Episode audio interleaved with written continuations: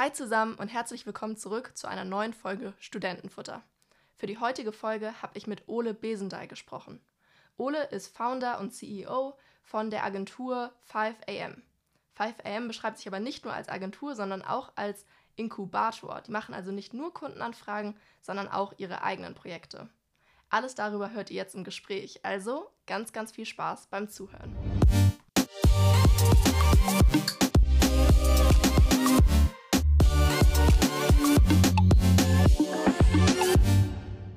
Moin Ole, vielen Dank, dass du dir die Zeit genommen hast. Sehr gerne, ich freue mich. Ich freue mich auch. Wie geht's dir so? Gut, es war irgendwie ein langer Tag, aber äh, ich bin froh, dass wir jetzt hier sind und das machen. Ich freue mich auch sehr. Wir machen das bei Studentenfutter immer so, dass wir zu Beginn fünf schnelle Fragen stellen. Ist ganz easy, so ein, äh, entweder oder Fragen. Bist du ready? Los geht's. Top. Alster oder Elbe? Elbe. Bier oder Wein? Wein. Lieblingsort in Hamburg? Oh, schwer. Ähm, hier Altona unten an der Elbe. Mhm. Und mit welchen drei Adjektiven würdest du dich beschreiben? Großartig, wunderschön und äh, wahnsinnig attraktiv. Ich würde noch bodenständig hinzufügen. Das äh, nehme ich an. ähm, und jetzt mal auf der anderen Seite, was ist deine größte Schwäche? Äh, soll ich ehrlich sein? Ja, unbedingt. Unbedingt. Ähm, ich bin, glaube ich, überperfektionistisch, das würde jeder sagen. Mhm. Ähm, nee, ich setze mich selber sehr unter Druck und ähm, versuche tatsächlich immer das Allermeiste aus mir rauszuholen, was oft dazu führt, ähm, dass es zu viele Sachen sind und ich auch zu viel zu zu vielen Sachen Ja sage. Mhm. Ähm, also ich glaube, Nein sagen ist tatsächlich eine Schwäche, ähm, weil es mir wahnsinnig Spaß macht, immer neue Sachen zu lernen. Mhm. Ähm, und irgendwie auch überall dabei sein muss, will, kann, ähm, was ich tatsächlich momentan aber auch wirklich merke, dass es mir teilweise wirklich zum Verhängnis wird. Mhm, ich kenne das gut, das ist bei mir auch so. Ich habe da äh, eine gute Buchempfehlung. Das Buch heißt Essentialism und da geht es wirklich ganz viel darum, äh, Nein zu sagen und sich zu fokussieren und das glaube ich, dann kann das Leuten wie dir oder mir ganz gut tun. Ja, I will try. Ich versuche schon relativ viel zu lesen und ich glaube an sich, das ist eigentlich auch total ambivalent. Mhm. Ich lebe eigentlich total minimalistisch. Mhm ähm, und brauche so gesehen nicht viel, aber so was halt so mein Geist und was ich machen will, das ist immer way too much. Ja. Ja, spannend. Nee, ich freue mich sehr, dass wir heute ein bisschen über dich und äh, deine Unternehmen und deine ganzen äh, Unternehmungen auch sprechen. Ähm, wie würdest du dich denn in einem Satz beschreiben für jetzt die Hörer da draußen, damit die so ein erstes Bild davon bekommen, was du für ein Mensch bist? Was ich für ein Mensch bin oder was ich mache? Sowohl als auch.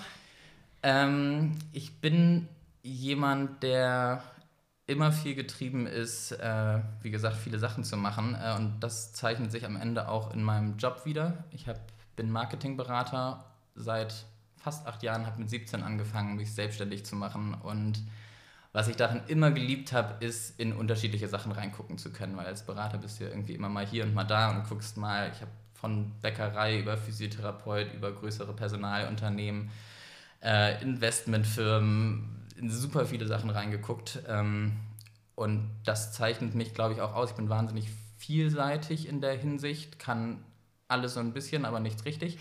äh, und ähm, vor allem bin ich, glaube ich, jemand, der sehr guten Überblick behalten kann und dafür werde ich auch am meisten geschätzt und das hilft mir in dem Chaos, in dem ich irgendwie beruflich lebe, auch irgendwie über Wasser zu bleiben.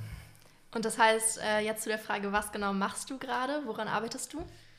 Äh, ich müsste da ein bisschen weiter ausholen. Ich habe eigentlich vor zwei Jahren gegründet, aber das stimmt auch nicht. Also wirklich gegründet haben wir jetzt vor einem halben Jahr. Die Firma heißt 5am und ist ein Misch aus Agentur und man könnte sagen Startup-Inkubator. Mhm.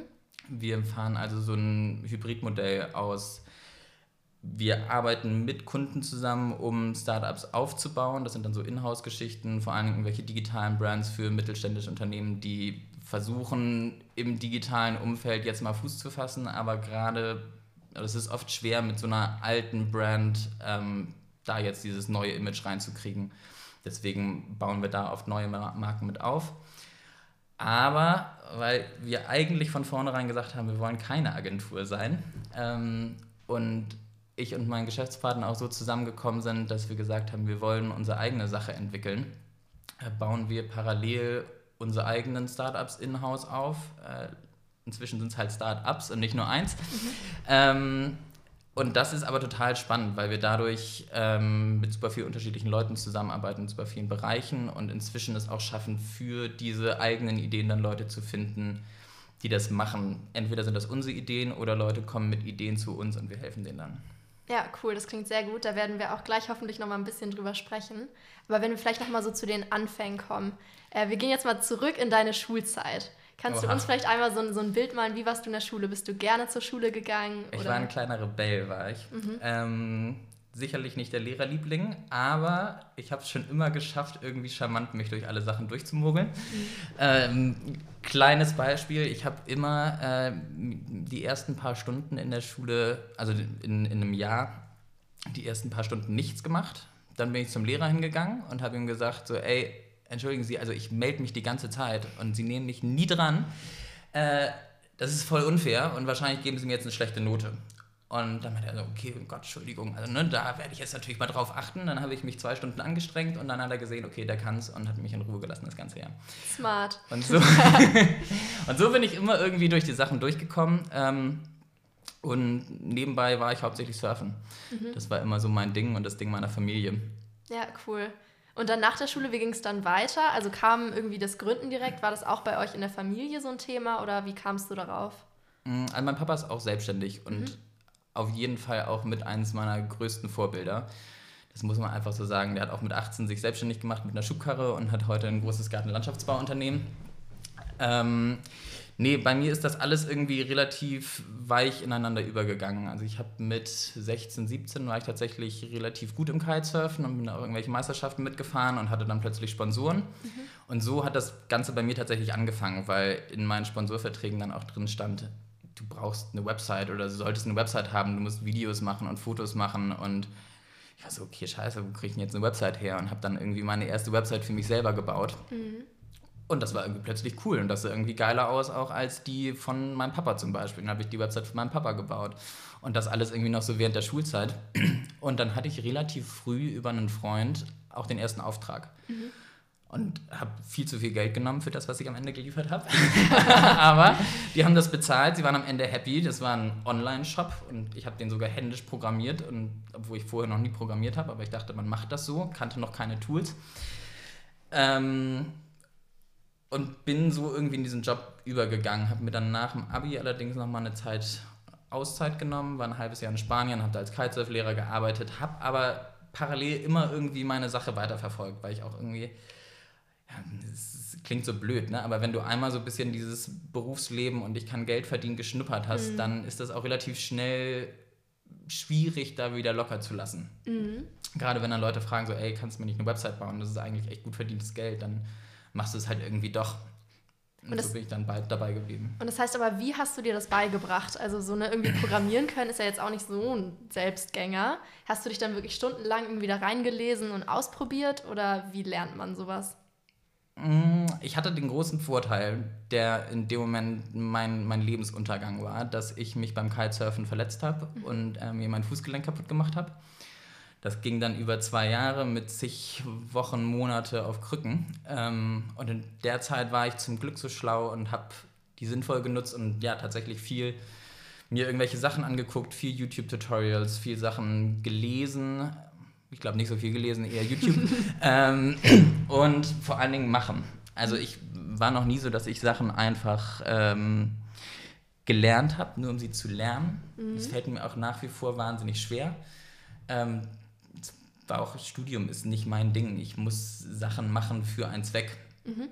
Und ähm, so bin ich einfach immer durch Ja sagen ähm, immer in irgendwelche Projekte reingeraten und dann war es so, okay, shit, jetzt äh, muss das irgendwie am Ende funktionieren und ganz ehrlich, am Ende funktioniert es immer. Man kann mhm. sich dann Hilfe holen, man fragt dann irgendwelche Leute und es ist erstaunlich, wie viel Hilfe einem dann immer angeboten wird. Gerade als junger Mensch irgendwie finden das alle toll, wenn man mhm. überhaupt irgendwas macht und es ist allerdings immer gut, zu Leuten zu kommen, äh, ein, ein, erster kleiner Appell jetzt hier im Podcast, ähm, zu Leuten zu kommen, nicht mit irgendeinem Problem und zu sagen, so, ey, ich habe hier ein Problem, das ist alles doof, sondern zu sagen, so, ey, es gibt ein Problem, guck mal, es gibt die und die Möglichkeiten, mhm. ähm, was würdest du machen? Oder kannst du mir hier konkret bei helfen? Und man könnte doch so und man könnte doch so weil sich die Leute dann nicht so offended fühlen, sondern mhm. irgendwie eher abgeholt und dann auch Bock haben, mit dir zu arbeiten, weil sie denken, okay, das ist jemand, der denkt weiter und um die Ecke und äh, das ist schon ein guter Lösungsansatz, auch wenn das vielleicht nicht das Richtige ist, ist ganz mhm. süß, was er da macht.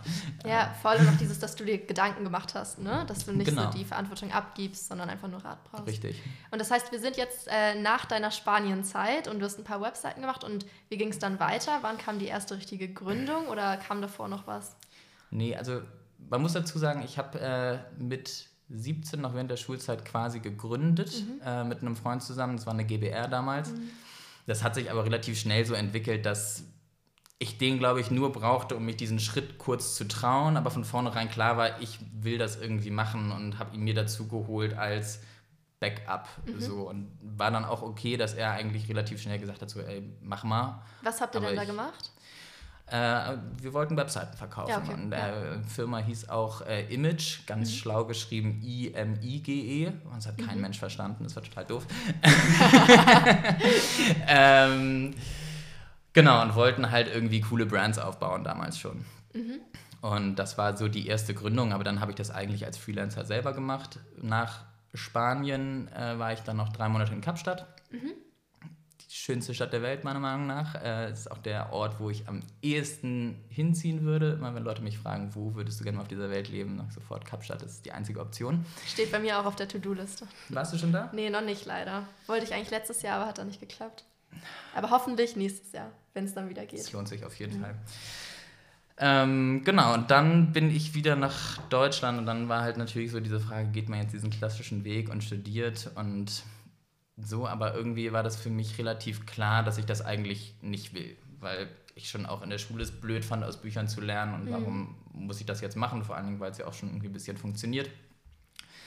Und dann bin ich äh, Holter die Polter in, bei Jung von Matt reingerutscht mhm. und äh, habe dann ein halbes Jahr lang Praktikum gemacht bei Jung von Matt und habe da im Edeka Projektmanagement-Team mitarbeiten dürfen, was super, super cool war, weil die eigentlich nicht mal Praktikanten nehmen, die schon studiert haben, mhm. sondern wirklich nur so irgendwie die Überflieger und ähm, sagen ja auch so, sie sind die tollste und beste Agentur und es ist alles so ein bisschen elitär und sektenartig. Hoffentlich hört das keiner.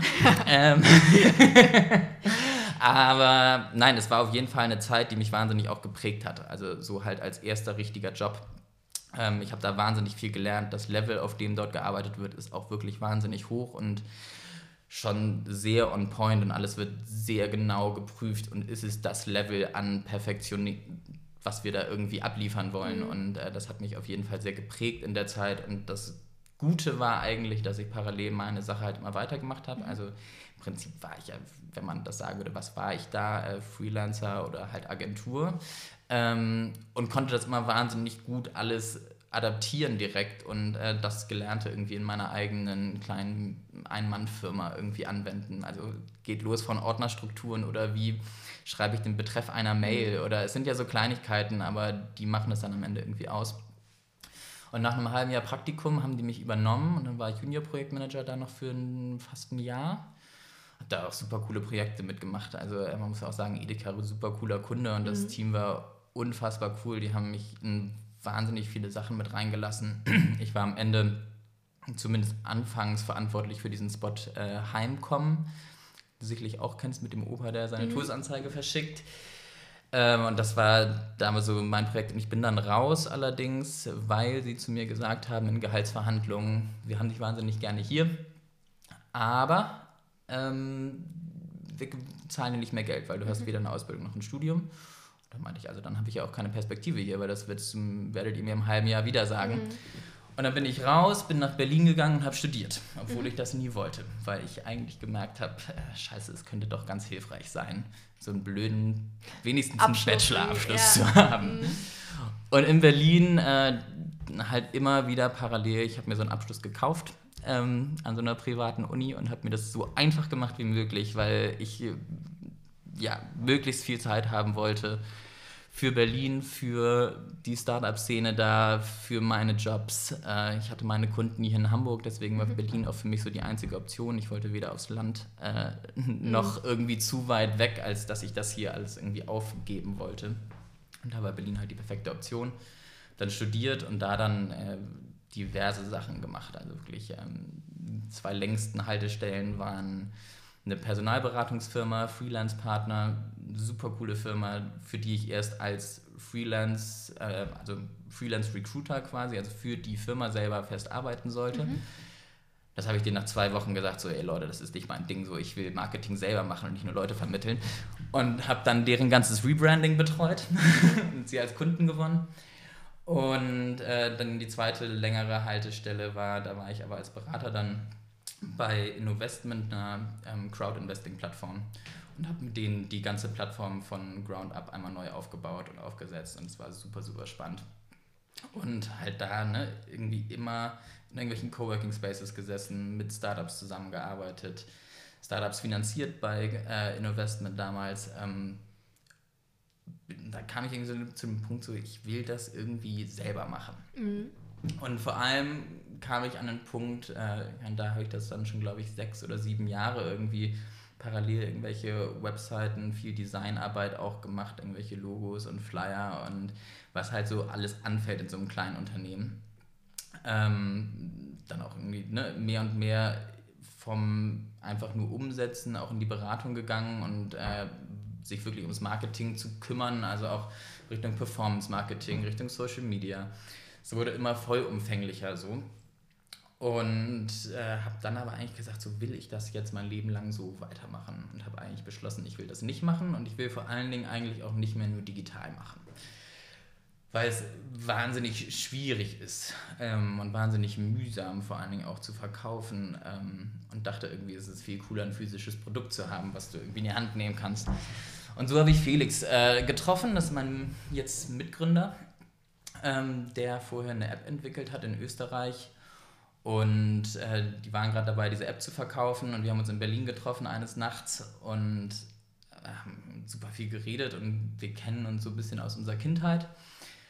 Aber hatten nie wirklich viel miteinander zu tun. Also wir hatten so einen erweiterten Freundeskreis, Überschneidungen. Man hat sich mal auf einer Veranstaltung gesehen und unsere Eltern waren, sind vor allen Dingen gut befreundet.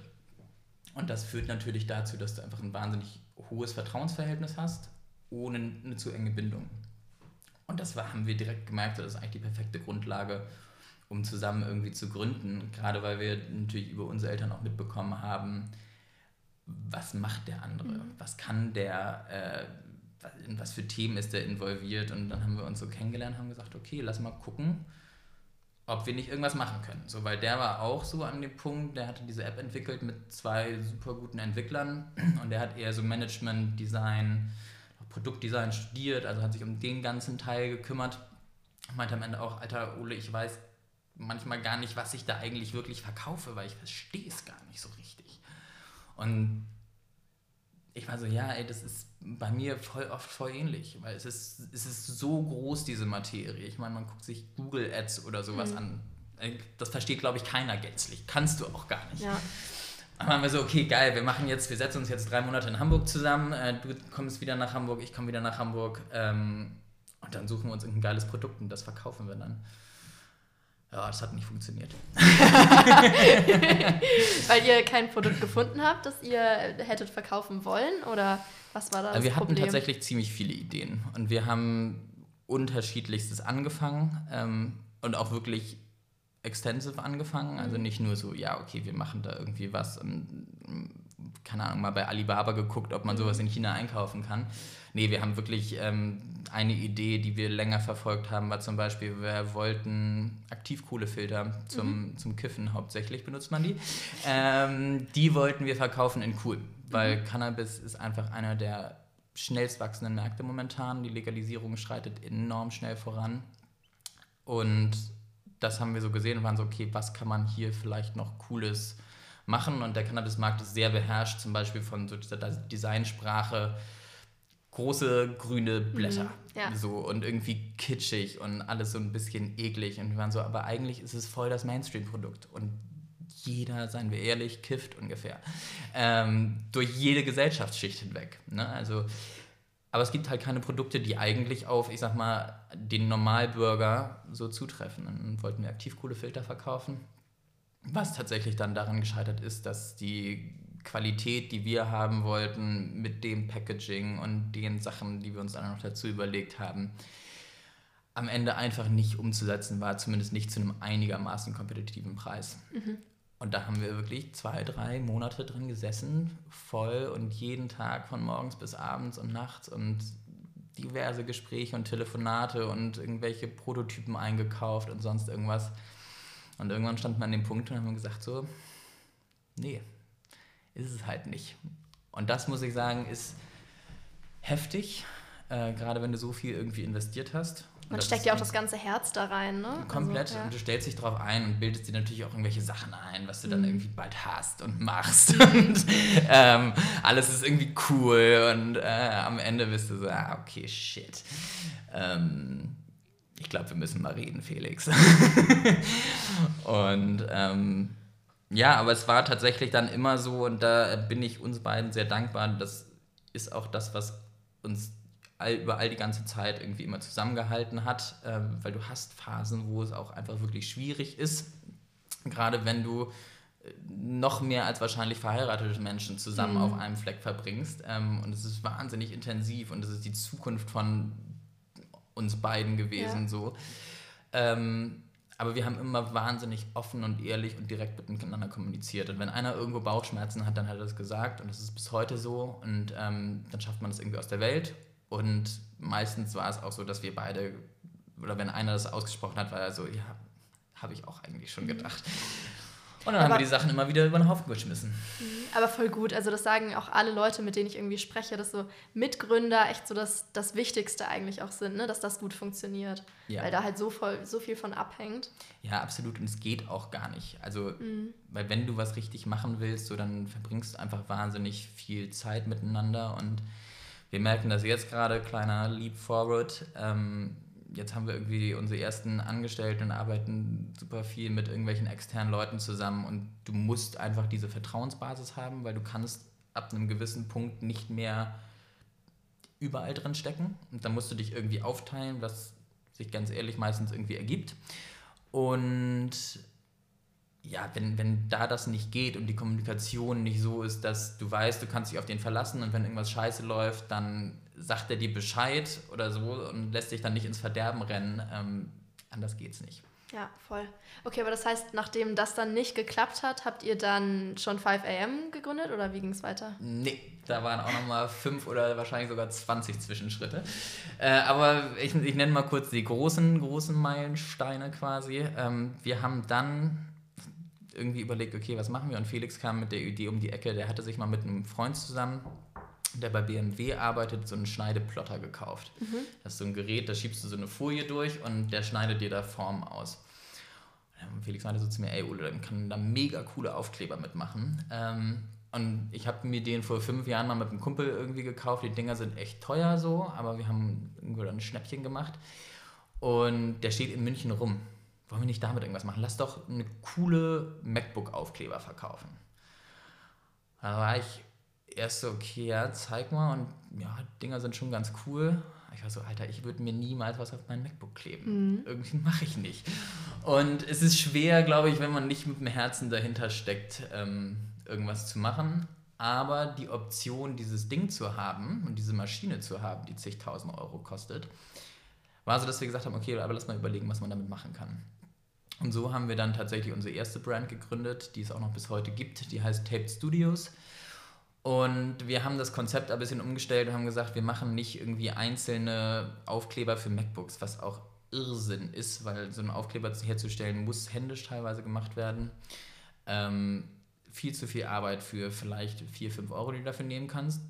Plus Shipping, aber Shipping zahlt keiner bei so einem Preis. Also eigentlich kannst du schon mal davon auch wieder 3, 4 Euro abziehen. Mhm. Und dann noch die ganzen Herstellungskosten, alles rechnet sich überhaupt nicht. Aber wir haben dann überlegt, okay, was können wir denn bigger scale machen?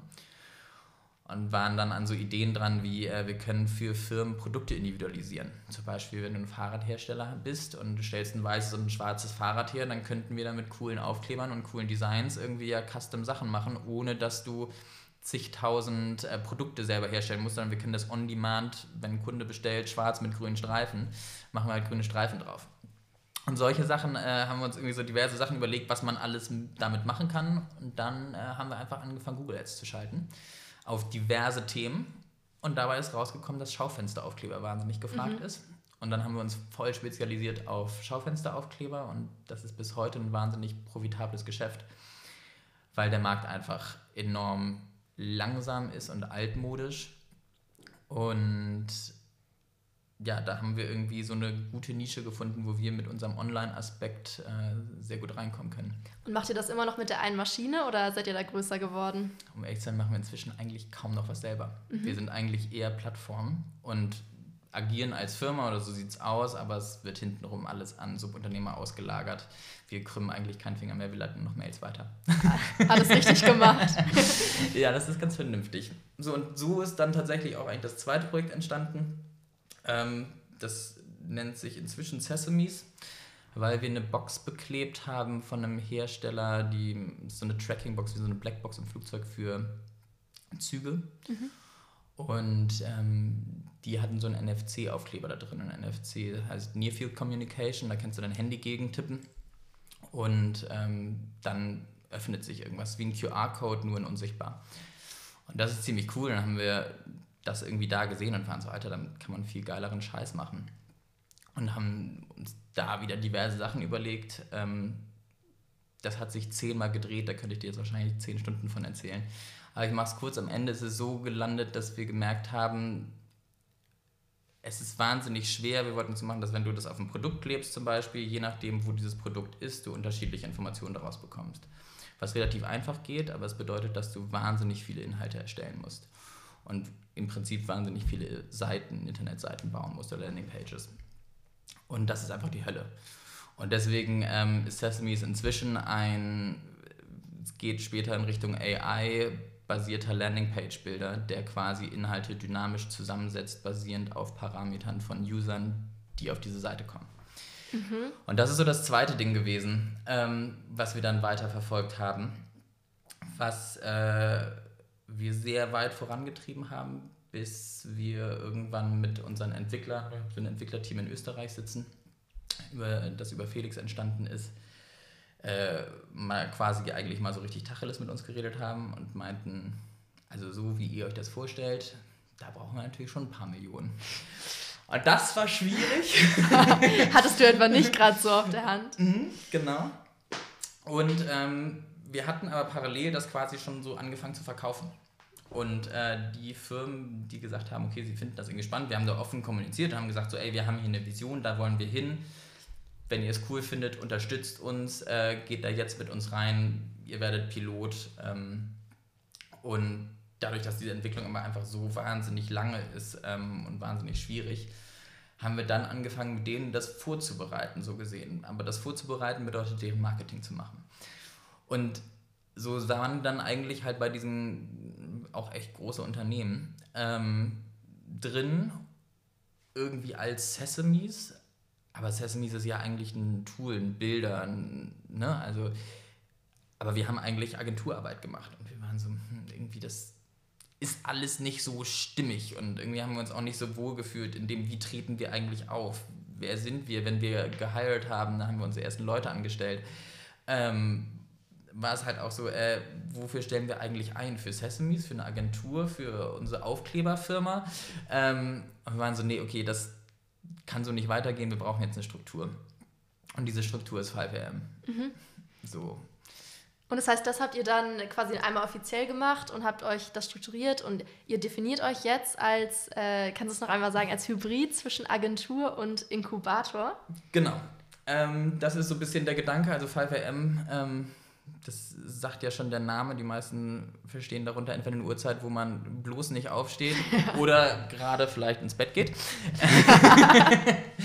Aber für uns ist, äh, beinhaltet das vor allen Dingen zwei Sachen und das ist einmal so der, das Mindset. Das Mindset, äh, wir stehen früh auf, wir machen was aus dem Tag. Okay, aber stopp, steht ihr so früh auf? Manchmal. ähm, Nein, aber es ist eher das, was so mitschwingt dahinter.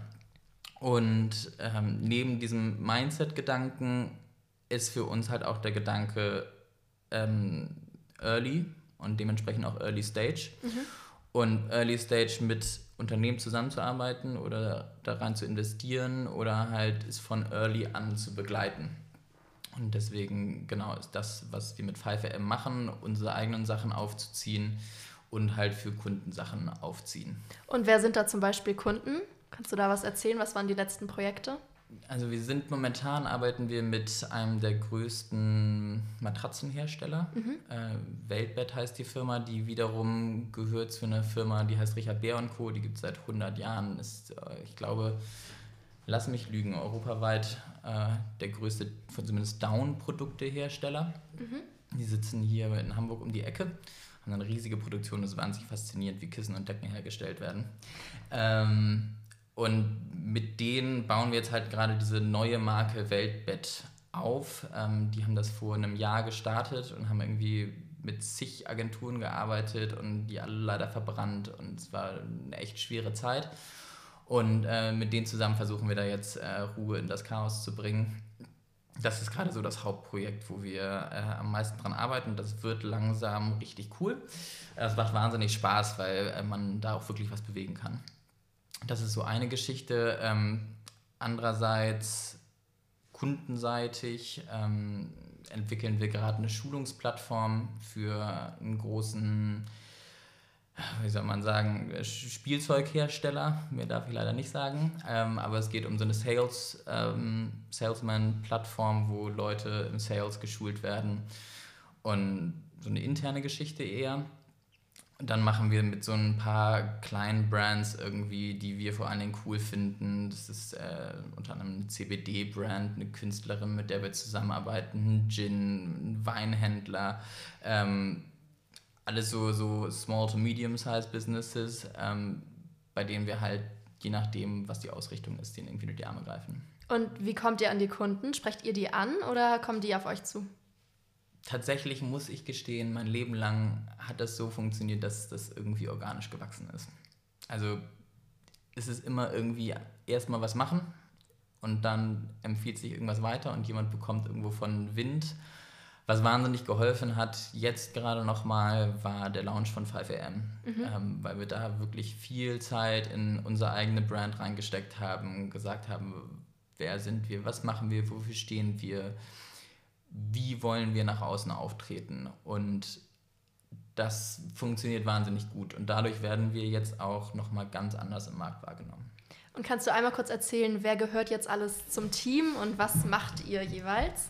Okay, also ähm, mein Mitgründer Felix kümmert sich vor allen Dingen um unsere internen Startups, die wir selber aufbauen. Das ist so sein Bereich, äh, den, wo er einfach wahnsinnig gut reinpasst. Ähm, dann haben wir Marcel, der jetzt seit ein paar Monaten bei uns ist, der macht Grafik und lernt gerade auch so erste Webentwicklung und äh, schlägt sich da ziemlich wacker.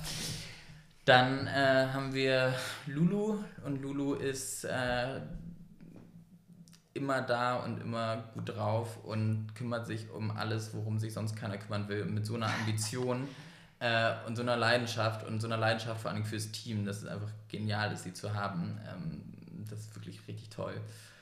Und dann gehört jetzt inzwischen noch fest dazu, die ist am neuesten, Sabrina. Und Sabrina ähm, ist unsere Oma im Team, das sagt sie selber.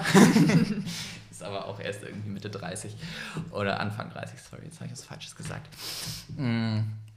Nein, und Sabrina hat äh, ewig im Marketing gearbeitet, viel Guerilla-Marketing gemacht ähm, und vor allen Dingen im Beauty-Bereich ganz viel gearbeitet. Und mit der zusammen, sie kam eigentlich mit einer Idee zu uns, das war mal so der Case, äh, und meinte, ey, sie hat hier was. Und wir waren eh gerade mit der Beauty-Branche am Sprechen, weil wir mit Tape Studios gemerkt haben, dass wir wahnsinnig viel Beauty-Salons bekleben.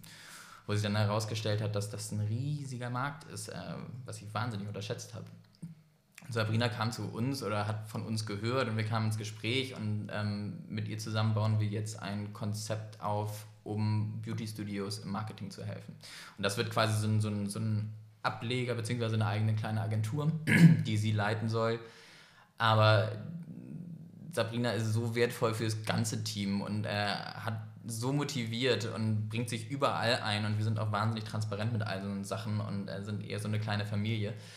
Ähm, dass sie irgendwie auch natürlich bei allen anderen Projekten mithilft, wo sie kann und was sie, was sie so macht. So. Und das ist so unser Kernteam. Dann haben wir aber noch zwei Entwickler. Der eine in Österreich, mit dem wir sehr viel machen, der genial ist und uns immer den Arsch rettet. Und äh, der zweite, das ist witzig, das ist vor einem halben Jahr entstanden. Ich habe noch so ein paar Nebenprojekte, weil ich ja sonst noch nicht genug zu tun habe. Ähm, zum Beispiel entwickle ich gerade eine App zur Digitalisierung von Pferdestellen. Okay, was und muss da digitalisiert werden? Alles. was also, kann da digitalisiert werden? Es geht ganz viel um Arbeitsabläufe, Prozesse und Buchungsgeschichten. Mhm. Ähm, ne, also wer ist wann auf welchem Platz? Mhm. Ähm, wer, welche Box muss wie gemistet und gefüttert werden und welches Pferd kommt wann an die Führanlage und sind da eigentlich schon gerade zu viele und gerade zu Zeiten von Corona dürfen nur vier Leute gleichzeitig in der Halle reiten und alles läuft in einer riesigen WhatsApp-Gruppe und per Zetteln, die im Stall rumfliegen. Mhm. So muss man sich das vorstellen. Ähm, ich bin selber tatsächlich früher geritten, mhm. also so ein bisschen verstehe ich auch, was da passiert. Ähm, aber das ist vor allen Dingen der Christos, der Entwickler, der äh, bin letzte Woche vom Hocker gefallen, als, ich, als er mir mal erzählt hat, was er so gemacht hat. Er hat unter, ander, unter anderem den 3D-Konfigurator für Mercedes-Benz gebaut und Krass. das Sicherheitssystem für Airbus mitentwickelt. What? Und der kam irgendwann mal auf mich zu, weil er meinte, ey, ich habe so eine App entwickelt und ich brauche ein Logo und einen Flyer. Und der hatte quasi diese ganze Stall-Digitalisierungs-App schon gebaut, einfach für den Stall seiner Frau. Und dann habe ich ihm gesagt, ich so, Christos, das äh, ist, ist, cool, was du hier gebaut hast. Das ist genial. Also inklusive Buchhaltung und allem drum und dran. Und ähm, er hat mir auch, hätte mir viel Geld bezahlt für ein Logo und einen Flyer. Aber ich meinte ihm so, ey, ich kann das nicht, ich kann das nicht machen. Also ich würde mich nicht gut fühlen, dir ein Logo und einen Flyer zu verkaufen, weil ich genau weiß, das würde halt mein Designanspruch sein, der da drin steckt. Und deine Plattform sieht halt einfach nicht gut aus. Und das macht keinen Spaß, die zu benutzen. Ich habe mich da mal durchgeklickt und war so, wenn jemand diesen Flyer sehen würde und ich würde sich über das Herz bringen, den irgendwie hässlich zu machen, oder, oder ähm, sodass das irgendwie ange oder zu dem passend ist. Und jemand würde dann auf diese Seite kommen, die würden sich völlig verarscht vorkommen. Mhm. Und so habe ich dann mit ihm und habe noch eine Freundin dazu geholt, die Profireiterin ist. Ähm, und so ist da jetzt so ein kleines Miniteam entstanden irgendwie. Und der Christos ist aber so ein herzensguter Mensch, der uns auch inzwischen bei diversen anderen Projekten unterstützt, wo er kann und wie er gerade Zeit hat. Und das ist quasi so ein bisschen ein erweitertes Team mit den zwei noch. Plus inzwischen ist es halt so, dass wir gerade auch mit diesen Bettenkunden da wieder mit anderen Agenturen, mit anderen Teams zusammenarbeiten, wo wir meistens irgendwie als Schnittstelle agieren. Sprich, äh, wir haben auch da wieder jetzt inzwischen ein riesiges Netzwerk und das ergibt sich halt so beim Machen. Also ich, wir sind zwar am Ende nur ein Team aus fünf Leuten, aber sind eigentlich täglich in Kontakt mit 20, 30. Und das ist total cool, weil sich da natürlich immer wieder irgendwo Synergien ergeben, wo man sich gegenseitig helfen kann. Ja, voll gut. Und was würdest du sagen, ist für 5am die Vision? Also wenn ihr jetzt mal so in die, an die nächsten paar Jahre denkt, würdest du sagen, ihr wollt jetzt auch mit dem Team wachsen, ihr wollt skalieren oder wollt ihr einfach die Sachen, die ihr macht, halt richtig gut machen? Wie, wie siehst du das vor deinem inneren Auge? Also ich kann dir eins sagen, ich will eigentlich keine Kundenprojekte mehr machen. Okay. Ähm, beziehungsweise wenn dann nur noch, und das machen wir oder führen wir auch gerade mit den Kunden, mit denen wir gerade arbeiten, dahin nur noch mit Beteiligung arbeiten, weil du plötzlich äh, nicht mehr nur Dienstleister bist mhm. und damit ganz anders wahrgenommen. Ähm, sprich, ich möchte nicht mehr dieses, ich mache irgendwas und ihr sagt mir, was ich machen soll, sondern ich sage euch, was gemacht wird, beziehungsweise wenn ihr sagt, ihr arbeitet mit mir, dann müsst ihr mir auch vertrauen, dass es mhm. gut wird. Ähm, so, und das ist das eine, aber nein, die Vision eigentlich ist zu sagen, wir wollen Gründern helfen auf ihrem Weg. Und weil wir wissen, wie schwer das ist, wir haben es zigmal durchgemacht, ähm, wollen wir eine Community sein, irgendwie, ähm, ja, wo Leute hinkommen können, sich Hilfe holen können und die Ideen, die wir wirklich cool finden, wollen wir unterstützen und wollen wir mit aufziehen äh, und dann bestenfalls aus der Hand geben und sehen, dass die fröhlich weiter wachsen. Und wie erreicht man euch denn, wenn man jetzt sagt, okay, ich habe eine krasse Idee? Also gibt es da schon irgendwie einen Weg, dann an euch ranzutreten? man kann mich immer gerne anrufen. Einmal bitte jetzt deine Handynummer. Okay, das kann ihr keiner merken. Nein, ihr findet, ihr findet uns unter 5am.com. Mhm. 5 äh, ausgeschrieben am.com. Genau, und da kann sich eigentlich jeder melden und wir freuen uns da auch. Ähm, ich habe das jetzt zum Beispiel auch letztens gemacht und das macht mir wirklich, merke ich immer wieder, das macht mir wahnsinnig viel Spaß. Also ich hatte ein Bewerbungsgespräch mit einer, die sich bei uns als Kommunikationsdesignerin beworben hat. Es war ein cooles Gespräch, es hat am Ende nicht funktioniert, aus äh, unterschiedlichen Gründen. Und die kam dann zwei Monate später zu mir und meinte so, ey Ole, ich habe hier eine Idee und ich will jetzt mit zwei Freunden was gründen. Hast du vielleicht mal Zeit, irgendwie dich ein, zwei Stunden mit uns hinzusetzen? Und dann haben wir irgendwie morgen hier irgendwie über Zoom so ein Meeting gehabt und die haben mir so ihre Ideen erzählt und mich gefragt, was meine Ideen dazu sind und wo sie vielleicht aufpassen müssen jetzt während der Gründung. Und es hat mir so viel Spaß gemacht, einfach irgendwie, allein weil es erstmal wieder ein neues Thema ist, diese Leute kennenzulernen und es ist einfach so, es sind so viele Sachen, die für mich so offensichtlich natürlich inzwischen sind. Ähm, und so viele dumme Fehler, die man einfach vermeiden kann. Kannst du da mal ein bisschen jetzt so ein paar Insider-Tipps geben? Kannst du da so ein paar Sachen, die man ganz allgemein, was hättest du gerne vorher gewusst zum Beispiel für die Gründung? Puh, schwer. Wo fangen wir an? Ähm, ich glaube, das Wichtigste ist, dass man Sachen machen muss. Und den wichtigsten Tipp, den ich allen immer gebe, weil die Leute, die denken, sie haben eine grandiose Idee, die denken, man muss die schützen. Und man darf bloß niemandem davon erzählen. Und das ist auf jeden Fall einer der größten Fehler, die du überhaupt nur machen kannst, weil man kann sich sicher sein, keiner wird diese Idee klauen. Mhm. Also seien wir ehrlich. Äh, und lasst NDAs. NDAs sind so unnötig. Ähm, die braucht kein Mensch und du wirst eigentlich nur ausgelacht, gerade wenn du mit irgendwie größeren Venture Capital Firmen oder so sprichst. Mhm. Ähm, was ich jetzt auch letztens gemacht habe, ich habe dann auch jemanden gefragt, ich so, ey, sag mal, wäre das eigentlich schlau? Und wo ich es eigentlich schon wusste und er hat mich auch nur angeguckt und war so, oh, das ist dein Ernst. so, ja, okay, lassen wir. ähm, also das, das ist so das eine. Ähm, dann glaube ich, man, man muss anfangen und man muss anfangen bei den Sachen, die man kann, das ist klar, das macht man auch einfachheitshalber. Aber, und das merke ich auch immer wieder bei mir und bei uns in der täglichen Arbeit, es ist immer einfach, sich in dem Bereich zu bewegen, den du kennst. Und äh, so Sachen wie zum Beispiel, ich denke mal, für viele ist es so, so, so, eine, eher so ein Hassthema, ist zum Beispiel Finance und Zahlen und Excel. Mhm. Und da viele sagen so, oh Gott, Excel, das kann ich nicht.